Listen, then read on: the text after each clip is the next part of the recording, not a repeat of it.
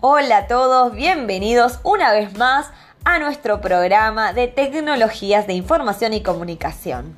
Mi nombre es Felicitas Gómez Olivera y tengo el agrado de presentarles un nuevo tema que nos compete a todos los docentes.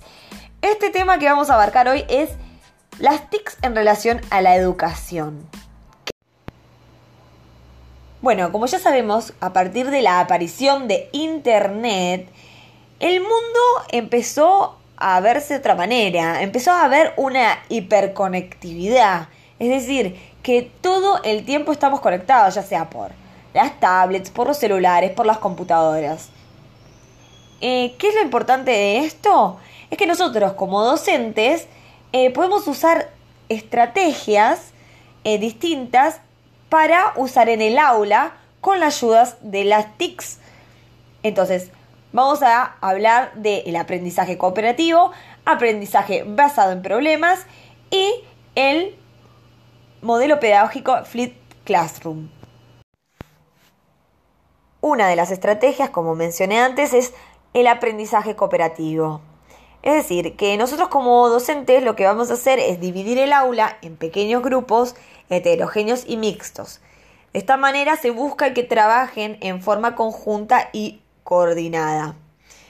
¿Qué es lo importante de, esta estrategia? Es que los objetivos de los individuos están vinculados. Es decir, que un alumno obtendrá su objetivo si el resto de sus compañeros de grupo también lo obtienen. En esta estrategia los alumnos aprenden, enseñan y al mismo tiempo se ayudan entre sí, generando de esta manera alumnos cada vez más autónomos. Es muy importante destacar los elementos de este trabajo colaborativo. Por un lado está la cooperación. Como dije antes, eh, sus objetivos están vinculados. Entonces necesitan de una cooperación entre todos para llevar al cabo el objetivo de cada uno. Después la responsabilidad, porque muchas veces en este tipo de trabajos hay que dividirse las cosas que cada uno debe hacer y eh, necesita de responsabilidad de los individuos. Por otro lado también está la comunicación, que los individuos deben comunicarse para ver qué parte o qué sección o qué tema es lo que deben trabajar cada uno y de esta manera organizarse de una manera determinada.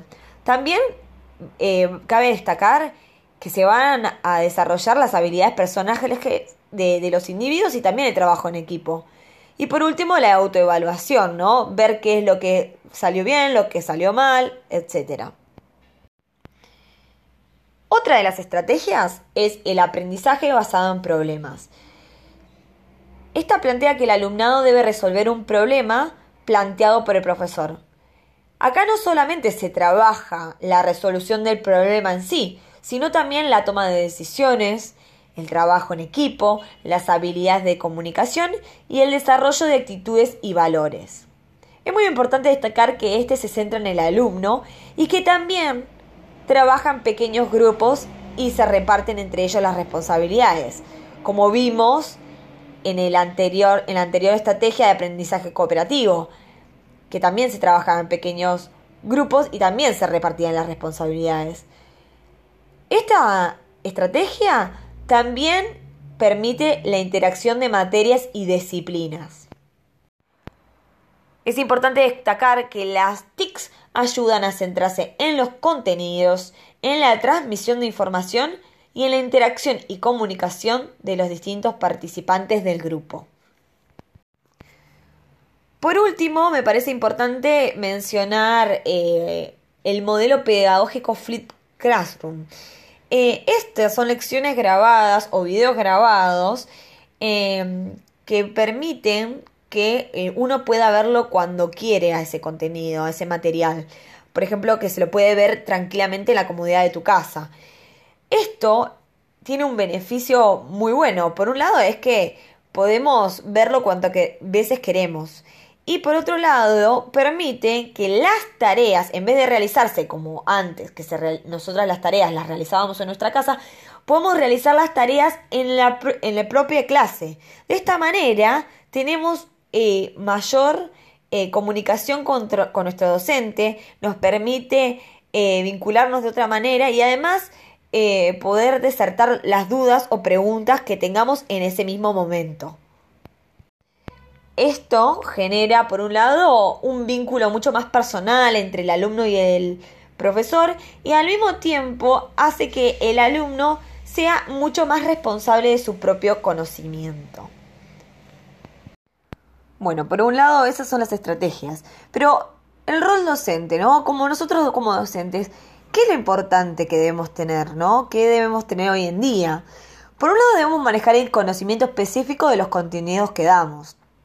Por el otro lado, también tenemos que tener en cuenta los conocimientos pedagógicos en general, es decir, cómo nosotros vamos a enseñar. Y por último, y me parece muy fundamental remarcar esto, es que también necesitamos conocimientos de tecnología.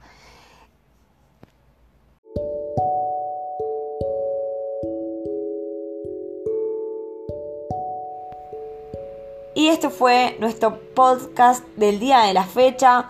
Remarcamos unas estrategias importantes para los docentes, el rol docente en sí. Y quiero terminar eh, y remarcar nuevamente la importancia de los conocimientos tecnológicos para los docentes, más, eh, más teniendo en cuenta la situación actual mundial eh, respecto a la pandemia, ¿no? Que todos los docentes nos vimos forzados a aprender rápidamente cuestiones tecnológicas que habíamos dejado relegadas. Así que bueno,